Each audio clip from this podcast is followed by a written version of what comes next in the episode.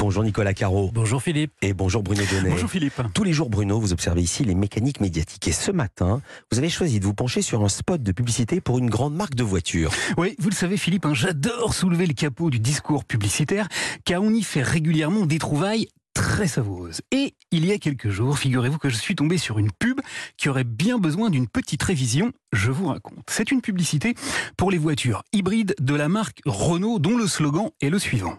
Technologie Renault e-tech hybride, difficile à expliquer, facile à comprendre.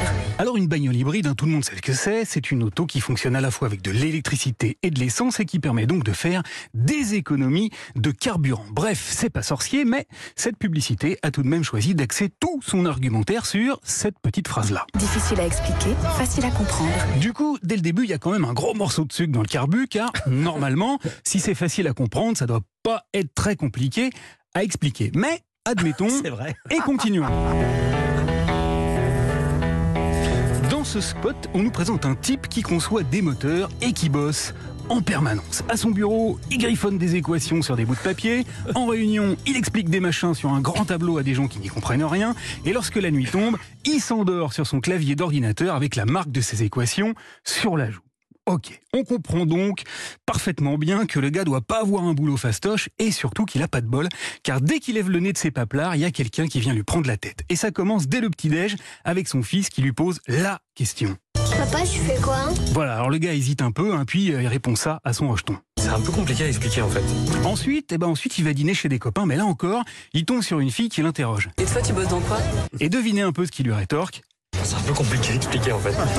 Le malheureux est totalement persécuté car même quand il est en bagnole tranquille avec un ami, eh ben son cauchemar continue. Tu sais que j'ai toujours pas compris ce que tu faisais comme boulot Voilà, quant à son fiston, eh ben, il est maudit lui aussi, hein, car quand il est à l'école, c'est son prof de sport qu'il passe à la moulinette. Au fait, c'est quoi le métier de ton père? Bah, c'est compliqué à expliquer. Bref, c'est pas facile à expliquer, on a bien compris les gars, merci. Alors ça, Philippe, c'est la version télé de cette publicité. Mais figurez-vous qu'il existe aussi une déclinaison pour la radio. Et celle-là, mes enfants, elle est magnifique, car il y est toujours question de ce malheureux garçon qui essaye d'expliquer à toute l'humanité ce qu'il fait dans la vie. Alors merci au papa de Léo qui nous a présenté son métier d'ingénieur motorisation hybride. Merci. Seulement cette fois-ci, c'est plus seulement un petit morceau de sucre hein, qu'il y a dans le carbu, c'est carrément tout le kilo entier qui est tombé dans le réservoir. Car le slogan est toujours le même, Technologie Renault e-tech hybride, difficile à expliquer, facile à comprendre. sauf que dans la publicité radio, on entend un enfant qui dit ceci. Euh, monsieur, vous pouvez m'expliquer encore une fois? Alors là, je dis stop. Il y a une durite qui a dû péter dans le cerveau tout encalaminé de celui qui a écrit cette publicité, car il y a un énorme biais de raisonnement. En effet, si un gosse demande à ce qu'on lui réexplique une deuxième fois, c'est qu'il n'a pas compris dès la première, et donc que contrairement à ce que nous dit le slogan, ça peut pas être facile à comprendre. oui. Je m'étonne donc que ceux qui signent les chèques chez Renault n'aient pas expliqué ça à ceux qui leur ont vendu un slogan tout pourri qui passerait pas le contrôle technique si seulement il y était soumis.